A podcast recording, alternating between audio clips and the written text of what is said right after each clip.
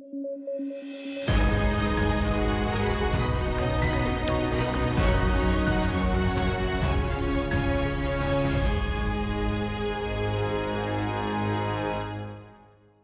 Hola, ¿qué tal? Esto es Debate. Yo soy Alexandra Ames y estoy aquí con David Rivera y Paolo Benza para comentar las noticias más importantes del día. Y tenemos algunas noticias, pues, que ya no parecen noticias, como nuevos nombramientos de funcionarios públicos y altos mandos del Estado, pues, que en donde, pues, uno googlea un poquito y siguen apareciendo eh, más cosas eh, realmente escandalosas, ¿no? Eh, pero antes de tocar ese tema, me gustaría empezar con otro que ha estado dando vueltas eh, a lo largo de estos días y que no lo hemos podido tocar y me parece un tema importante sobre cómo se está tratando de combatir la inseguridad ciudadana. Y esto sumado, eh, me refiero específicamente, para, para, dar más detalle, a esta regla que ha sacado, esta norma que ha sacado el Ministerio del Interior de prohibir que dos personas vayan en moto. ¿Cuál es el argumento? Que como hay muchas personas que roban en moto, entonces la solución es prohibir que dos personas vayan juntas en moto, que se movilicen en moto, ¿no? Y sumado a eso, el día de hoy, Aníbal Torres también ha vuelto a dar que hablar, pues ha sostenido hoy día que eh, una persona eh, sin armas no puede enfrentar a un delincuente que está armado, eso es cierto, pero él lo que está proponiendo de alguna manera, está dando su opinión sobre este tema, es que los miembros del serenazgo también deberían estar armados, ¿no? Él sostiene que debe, previa una preparación y selección, pero vaya que se sigue distorsionando todo el sistema de la policía, ¿no? Eh, y sin duda pues genera mucha preocupación porque ya sabemos, hay evidencia en donde las armas, el acceso a armas, mientras más gente tenga armas en la calle, pues lo que trae es todo lo contrario a lo que se busca obtener, es decir, más violencia, más eh, muertes y más miedo, ¿no? Eh, ¿Cómo ven ustedes estas dos noticias? Este gobierno... Em, no es, pues, ¿no? El, el, está mostrando este verdadero rostro, digamos, que ya lo conocíamos, a mí no me sorprende, eh, eh, esto es parte, digamos, del discurso y la narrativa de campaña que se tenía, por eso a mí no me sorprende, pero sí algunos sectores de la izquierda, digamos, que... Eh, o, progresistas, digamos, y liberales inclusive, digamos, que veían de alguna manera en la alianza, digamos, que se podía tener de Pedro Castillo con algunos ministros más progresistas o como a mí no me gusta llamarlos caviares, digamos, no me gusta sobreusar ese, ese término, digamos, pero en donde se sentía que se podía manejar cierto equilibrio. Pero con la salida, ¿no? digamos, con, con el éxodo, digamos, de, de, estas personas, de estos ministros, digamos, se muestra ya el real rostro eh, del gobierno de Pedro Castillo. ¿Cómo, cómo ven ustedes esta, esta, política, esta lógica de, la, de combatir la inseguridad ciudadana? Primero con las motos y luego ahora con esta idea de querer armar a más personas, en este caso a Serenazgo. La izquierda, la izquierda fascista, casi, ¿no? Este, bueno, no casi, está lejos todavía, no, no voy a exagerar, eh, pero va camino a... Yo voy a separar las dos medidas, ¿ya? Creo que las dos medidas forman parte de, podemos llamarlo estrategia, no lo sé, no, sé, no creo que piensen estratégicamente los asesores del presidente, pero digamos que una cosa es ser estratégico y otra cosa es tener una estrategia. Y creo que en este caso las dos medidas forman parte de una misma estrategia en la cual el gobierno necesita ah, subir puntos en las encuestas y además se viene una elección en Lima eh, y estoy seguro que quieren disputarla, por lo menos disputarla. Sería muy gracioso que gane Perú Libre en Lima. Yo no, no, no eh, descartaría esa posibilidad, así como Castillo estaba descartado al principio de la carrera electoral y, ganó la presidencia, ¿no? Pero en fin, cualquier análisis no resiste pensar en ese supuesto. Es evidente que eso es altamente improbable con, las, con los factores de hoy. Pero bueno, volviendo al tema. Es evidente que las dos medidas son parte de una estrategia en la cual el gobierno lo que necesita es aumentar algunos puntitos que se están yendo por la borda, saltando por la borda los puntos en las encuestas, y que lo que ha decidido hacer es atacar un tema que a, los peruanos les importa y les importa un montón.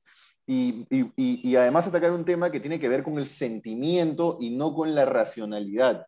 Es decir, yo creo que el, gobierno en ese punto acierta en decir, bueno, al, al, diablo y al cacho las discusiones en Twitter y los opinólogos de Twitter que dicen que es una vergüenza el nombramiento, no importa. Ya eso está perdido, esa batalla ya no la voy a ganar, vamos a ganar la batalla de las medidas populistas. Y creo que en, esa línea acierta, digamos, pensando pragmáticamente como, como si fuera yo un asesor del gobierno, ¿no? Creo que en esa medida es lo único que les queda, medidas populistas que les ganen algunos puntos en las encuestas. Ahora, voy a separar las dos medidas, ¿ya? La medida de las motos, de dos personas en motos, Mira, hay, registro, registro periodístico, no tengo cifras, no tengo cifras, y voy a, voy a decirlo así claramente, no tengo cifras, pero hay registro periodístico de que en Colombia, en algunas ciudades de Colombia se aplicó la medida y tuvo cierto éxito. El registro periodístico ese sí lo he encontrado, por ejemplo, el comercio cita, cuando Miraflores quiso implementar lo mismo, cita a especialistas colombianos que dicen que funciona, que redujo la delincuencia. No creo que esa experiencia sea extrapolable y al final no creo que eso solucione nada aquí en Perú. Creo que es algo así como el pico y placa de la seguridad. Es una cosa que probablemente te da una impresión de seguridad momentánea, pero no de largo plazo, y no es una solución de largo plazo. Sin embargo, sin embargo, creo que sí hay que entenderlo en términos de política pragmática. No es una medida excesivamente gravosa, es decir, no es que le haga daño real a grupos de personas, no significa un peligro para muchas personas. Sí, probablemente sea una carga para motociclistas que no van a poder llevar, a, llevar a gente atrás, etcétera, eh, sobre todo, sobre todo en, digamos, si se aplica en Lima, en ciudades, en otras ciudades, ya, pues en ciudades de la selva estamos hablando de que es inaplicable la medida, pero en Lima sí es aplicable, sí se puede hacer enforcement de esa ley. Y finalmente lo que el gobierno quiere es apelar a que cuando yo salgo a la calle, tú sales a la calle, David sale a la calle, estoy seguro que los tres, cada vez que vemos a dos personas en una moto, nos agarramos el bolsillo y decimos, bueno, mi celular está acá, eh, me voy a alejar un poquito, voy a mirar a la moto a los ojos. No estamos ni siquiera haciéndoles profiling, ¿ah? porque van con casco, ni siquiera podemos determinar si son de, una, de, un grupo, de un grupo étnico, del otro, no, no estamos haciendo profiling, estamos viendo a dos personas en una moto y nos sentimos inseguros. Yo creo que eh, darle la seguridad a una persona que cuando sale a la calle no va a tener que estar pendiente de que va a ver a dos personas en una moto y va a tener que sentirse que le van a robar, quitarle esa sensación y ese sentimiento de aprensión y inseguridad es un acierto en términos políticos. Creo que para el gobierno, siendo una medida no tan gravosa y, digamos, aplicable en ciudades como Lima, me estoy refiriendo a ciudades como Lima, creo que es una medida práctica, de política práctica, que debe entenderse en esa, en esa dimensión y en, ese, y en esa explicación. La otra medida es una completa locura. La medida de, de, Aníbal Torres de armar a los serenajos es una completa demencia. Aníbal Torres no tiene ni idea de quiénes son los serenajos. Como decía un amigo ahora en Twitter, son los pillos viejos del barrio. Cuando recién empezaron los serenajos, se metieron a hacer serenajos los pillos viejos del barrio, los que, los que hacían sus cochinadas en el barrio, y siguieron haciendo sus cochinadas, muchos de ellos, solamente con, con un carro, con una sirena y con un chaleco. Todo el mundo sabe eso. No hay que olvidarnos lo que pasaba en el Callao, cuando se hacían estos grupos de, de protección de los alcaldes que al final eran delincuentes que terminaban este, haciéndole después clientelismo político a los alcaldes. Entonces, es una demencia. Darle armas a los serenazgos es, como darle armas casi, casi, es, un paso antes que darme, darle armas a los delincuentes. Entonces, ya suficiente con la corrupción que hay en la policía. Si no pueden manejar la corrupción de la policía, allá ellos, pero que no arme a los serenazgos porque esa medida sí puede ser gravosa y peligrosa para la ciudadanía. ¿Cuántos van a morir antes de que se den cuenta de que es una estupidez? No lo sé, pero no quisiera probarlo. Eso. Oye, Pablo, yo, estaba por rajar de la medida de las motos, pero me he quedado con la duda de lo que has dicho. O sea, en Colombia, de lo que has leído, eh, o, sea, ¿qué, o sea, cuando, dices tuvo éxito, pero no tanto, o sea, ¿de qué, o sea, ¿de qué magnitud estamos hablando que los especialistas dicen que sí, tu, que sí tuvo, que sí tuvo un, un, impacto? Mientras, mientras, mientras vas dando tu opinión, voy buscando la noticia que encontré ahora en la ya. Eh, no, te lo digo porque... Sí, dale, dale. Eh, lo que pasa es que mejora en la percepción, pero no, no, no de, ahí voy a, agarrar mi turno, pero solo chiquito, digamos, este, es que, es que, a ver, todos los robos ocurren en, motos de, dos, de dos personas, este, no, ya. No, muchos, pero, no, pero muchos sí, ¿eh? Pero muchos sí. Si ves televisión, muchísimos. muchísimos, ok. ¿Cuántos hombres versus mujeres roban? Muchos hombres versus mujeres, ¿no? El día que yo me sentí más segura en toda mi vida ha sido el día que, pude, que, que, nos dijeron en la pandemia salgan todas las mujeres. Ese día yo me fui a comprar y me sentí segurísima en las calles. Pero por eso entonces vamos a prohibir que todos los hombres salgan, o sea, porque los hombres roban, todos los hombres van a pero hay salir. Una cosita, lo que pasa es que son dos medidas, la aplicabilidad de las dos medidas es distinta. Tú no puedes prohibir a los hombres salir, pero sí puedes prohibir que dos personas vayan en moto. La aplicabilidad de las medidas es distinta, ¿me entiendes?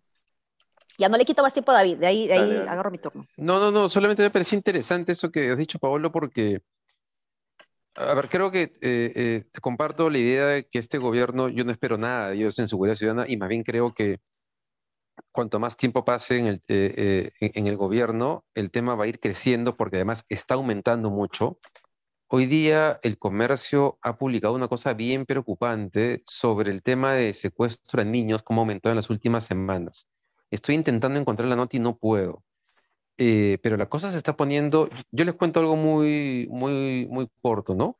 Este, claro, vivo en la burbuja de un distrito seguro como Miraflores, creo que vivimos cerca, Pablo, además. Sí. Y yo vivo hace años acá y la verdad es que, o sea, uno se siente muy tranquilo aquí. Pero, pero, en las últimas semanas están pasando cosas que no pasaban hace tiempo. El domingo se han metido en mi edificio, han palanqueado un departamento, se han metido. Hace dos semanas, un par de chicos que pusieron un taller de bicicletas en, a, una cuadra de acá, a uno de ellos, por quitarle su teléfono mientras él manejaba, le han puesto el cuchillo en el cuello y le han volado el dedo meñique completo. Un amigo que reparte huevos así de granja, yo que sé, viene el otro día y me dice, oye, me han encañonado para quitarme el, teléfono. Estaba con la ventana abierta. Entonces, y cuando uno mira televisión, te das cuenta que en verdad hay un o sea, ya sé que siempre ha habido noticias de, de, asaltos, pero lo que está pasando es bien maleado. Este, entonces creo que esto va a ser un revés para el gobierno de Castillo, brutal, pero que el costo que vamos a pagar todos va a ser bien alto, ¿no? Este, desde los, desde que, desde los daños físicos a las personas, porque en el Perú, para robarte un celu, te pueden reventar la cabeza e incluso en Lima te pueden matar por un celular. Y esa vaina ya es como lo caso. Entonces creo que no va, creo que no se arregla nada. Estoy de acuerdo contigo, Pablo, que el serenazgo es peligrosísimo. O sea, esto puede terminar siendo cualquier cosa. Pero sobre el tema de las motos, me he quedado con la duda a partir de lo que has dicho. Este... Mira, te, leo la noticia del comercio. En Miraflores, esto fue en el 2015, lo hizo mi pata Juan Guillermo Lara Potter. Este, miento, en el 2019, perdóname, en el 2019. Miraflores busca repetir exitoso plan de Colombia y prohibir motos con dos personas. El año pasado Bogotá redujo el índice de hurtos al prohibir el tránsito de motocicletas con dos hombres a bordo. Dos hombres, ojo, especificado. En febrero del 2018, la Secretaría de Seguridad Ciudadana de Bogotá prohibió el tránsito de motocicletas con la verdad. Entre febrero y abril se disminuyeron, disminuyeron los hurtos a personas dentro del área de la restricción de 501, 330 casos, en fin. Hay, una, hay unas cifras que probablemente no son estadísticamente representativas o concluyentes, son, son periodos muy cortos, por eso digo que las cifras de repente no, pero creo que por lo menos la gente se va a sentir más segura, ¿no? Oye, pero, eso que dices tiene que ver con lo que decía este, Alexandra, porque justamente uno ve muchas fotos de hombres con mujeres, incluso con su hijo en el medio, que imagino que va, o sea, van juntos a diferentes lados, pero tal vez, tal vez el punto de que sean dos hombres en una moto sí tiene sentido. Claro. Sí, sí. no, porque es que lo que pasa es que ese es un gran error, un típico, mejor dicho, un típico error de decisiones eh, políticas sobre políticas públicas, ¿ya? Porque cuando, cuando, o sea, ahí, acá lo que se está haciendo es, se está tratando de atacar un síntoma, no se está atacando la enfermedad. Si tú lo que haces es prohibir que dos hombres vayan en moto, lo que vas a generar es que el ladrón o sea, dos buenos hombres, dos buenos amigos de una pareja gay, digamos, no va a poder movilizarse, ¿de acuerdo? Pero lo que va a pasar es que eh, eh, el choro, el ladrón, va a subir a una ladrona mujer en la moto y entonces la situación no va a cambiar. O sea, e, ese es el problema, que no se está atacando realmente el, objetivo, ¿no? Ahora, para cerrar solamente, yo sí creo que pese a que me parece que no va a funcionar, porque ya se ha intentado, no es la primera vez, en, la época de Ollanta también se trató de hacer y no funcionó porque además requiere muchísima movilización de eh, personal policial que tenga que estar ahí controlando, pidiendo, parando, multando, eh, generando problemas, en vez de estar, por ejemplo, haciendo que los, los autos, los automovilistas respeten al ciclista, respeten al peatón. Yo le metería multa a todos los que no respetan las señales de, de cebra, por ejemplo, los que no respetan a los ciclistas. Ahí estaría metiendo multas, no estás, desviando, digamos, el, foco en eso y estás distrayendo además de la, otra inseguridad de las calles, ¿no?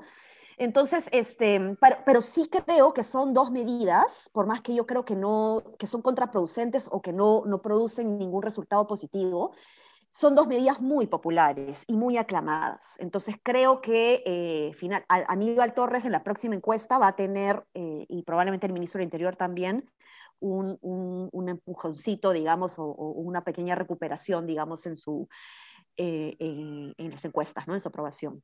Pero, pero vale, un cortito nomás para responderte, que es, la política pública finalmente está supeditada a la política, porque las hacen, o sea, quien, quien le da el go político a la política pública es un político. Entonces, finalmente, atendiendo esa realidad, tienes que hacer una política pública que si bien puede tener, llevar un error, como tú dices, interno, que es atacar un síntoma en una causa, finalmente tiene que contentar al político y tiene que contentar políticamente al elector. Eh, no, pues, es que está mal, pues, no, el político tiene que dar soluciones, no tiene que distraernos con percepciones eso es en el deber ser y en el mundo ideal, ¿no? En la realidad. Pero, no, pero, yo, pero, claro, pero es que hay que Solo un comentario sobre eso. Yo son, no, yo, mi, mi, punto es más no por el tema de percepciones, sino porque lo que lee Paolo de Colombia es que hay un impacto real. Ahora, yo comparto la idea de que no se está. No, mm, tendría que revisar eso. Trato de pasarles, pero no me bueno, pero Ya, pero ya digamos, este, pero digamos, yo, yo comparto la idea de que no se está atacando el, el origen del problema la verdad es que el origen del problema en un país como el Perú es, o sea, es de un montón de variables. Entonces la pregunta es qué hacemos en el corto plazo, ¿no? Exacto. O sea, tú no puedes, eh, decir, no, pero yo como autoridad voy a atacar el problema haciendo cursos de capacitación. No, estoy inventando un extremo, evidentemente, Ale, no, no me, es un extremo, no voy a hacer cursos de capacitación en los barrios. Eso, eso no es eh, efectivo políticamente y lamentablemente la política pública le da algo a un político y atendiendo esa realidad... No es efectivo, sí es efectivo, pero en un periodo más largo de tiempo. Por eso digo, políticamente no es efectivo porque la política es de corto plazo, ¿me entiendes? Lamentablemente es ah, así. Pero como política pública sí funciona, porque el tema este de barrio seguro, creo que es el que lanzó, eh, hay, evidencia internacional de que efectivamente funciona. Correcto. El tema es que demora. El problema es que tenemos un, problema de corto plazo, ¿no es cierto? Así Entonces, yo no recuerdo qué pasó con esta. Mira, el, principal motivo de robo en el Perú es el de los teléfonos celulares. Eh, a raíz del robo que hubo, que hubo en mi edificio, un eh, vecino compartió un mensaje que le manda la Embajada de Estados Unidos a todos los ciudadanos americanos en el Perú, eh, de hace unos pocos meses, ¿ah? alertando sobre el problema de la inseguridad de todo el rollo. Y, como ya sabemos, el, el, tema del robo de teléfonos celulares es el principal problema. Yo no sé qué pasó con, con el plan que lanzó en su momento este... Urresti creo que fue, ¿no? no, no, no, no, no, durante PPK, este, Basombrío. Ah, Basombrío, sí. Eh, para la, inhabilitación de los teléfonos robados. ¿En qué quedó eso? Quedó en que las empresas, las, eh, yo sí sé, las empresas no dijeron, no, amigo, no. ¿En serio? Eso es increíble, ¿no? Eso es, increíble. lo que me dicen en la interna, esa, es la, la, lo que Oye, Pablo, pero esa es una gran, esa es, una, buena nota. Sí, es una buena nota, es verdad, es una buena nota. Buena, buena, buena idea, gran idea. Este, porque justo a mí me robaron el celular. Pero, qué, pero qué, pero qué, ¿a han robado el celular hace poco? Hace unos meses, sí. Pero está poniéndose la cosa bien fea y en verdad eso sí es complicado porque te genera una sensación fea, pues, ¿no? Y cierro, cierro, algo hay que hacer, pues, algo hay que hacer y lamentablemente puede que esta no sea la medida efectiva de largo plazo, etcétera, pero algo hay que hacer. Y no se olviden, quitarle la sensación de seguridad al ciudadano también es importante, además de quitarle, por supuesto, la inseguridad en sí misma, pero la sensación también es importante. David, lo veo palteado. Yo vivir, vivir también sin ese miedo también me hace la vida mucho más, más bonita, ¿no? Oye, ahora que recuerdo cuando fue candidato Gustavo García para la, para la campaña electoral, él, por ejemplo, decía que uno de los principales lugares de robo, asalto, donde las mujeres pasan los peores momentos en Lima, es en el trayecto de toda la Lima Norte que tiene que caminar hacia los cerros de Lima. Y él decía algo que yo creo es un número nadie había prestado atención hasta ese momento, y es que más o menos 4 millones de personas, es un, o sea, viven en los cerros de Lima entre en la falda, no, en la parte baja 2 millones y en la parte alta 2 millones más. Entonces, cuando las mujeres llegan al paradero final y tienen que caminar y caminar por lugares donde no hay luz, eso ya para, eh, para un hombre ya es un escenario de riesgo si es que tú eres tranquilo y, tranquilo y no has entrado en la dinámica del, digamos, del, del barrio. Pero para una mujer debe ser, pues, este, asu. Eso es un infierno. Sí, Es, bien, es bien duro. Pero bueno, nos hemos extendido bastante, creo que ha estado interesante. Eh, eh, no quisiera dejar de comentar una nota que ha sacado Sudaca el día de hoy, eh, Paolo, sobre la presidenta del Congreso y, sobre mm, la segunda, ¿no? Eh, la vicepresidenta del Congreso. Coméntanos un poquito, Paolo, por favor, para, para estar al tanto todos. la, la, oposición, lo real es que coordina desde hace mucho tiempo, ¿no? Desde, desde, que Castillo asumió el día uno, la oposición coordina y lo que vimos en Hildebrand, la reunión del, financiada por por, por la Fundación Freddy Neumann, en realidad es parte de eso. Yo insisto en que creo que están jugando dentro de las reglas del partido, ¿no? Pero bueno, la oposición coordina. Y dentro de esas coordinaciones, lo que ha hecho Alonso Ramos, nuestro reportero, es meterse a reportear qué están haciendo esas coordinaciones.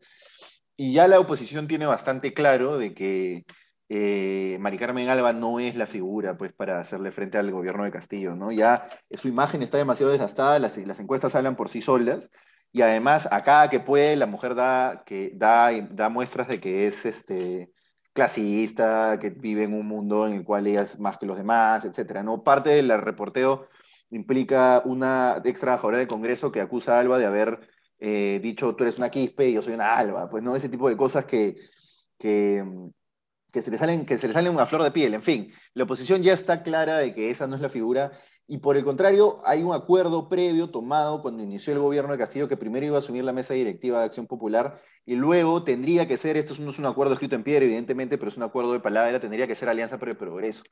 Y, y, dentro de la Alianza para el Progreso, el que se vocea como, como, candidato es eh, Eduardo Salguana, ¿no? Podrían ser otros, pero el que, el que, digamos, ya se vocea bastante es Eduardo Salguana, y el que además está haciendo más trabajo político para lograrlo, ¿no? Yo creo que una figura como Eduardo Salguana, menos quemada, y creo, creo, creo, pero no estoy poniendo las manos al fuego, pero Eduardo Salguana en absoluto, creo que puede ser un poco más aceptada por, por no sé, el común de las personas, pues es menos, es menos style, es menos alcurnia Eduardo Salguana, ¿no?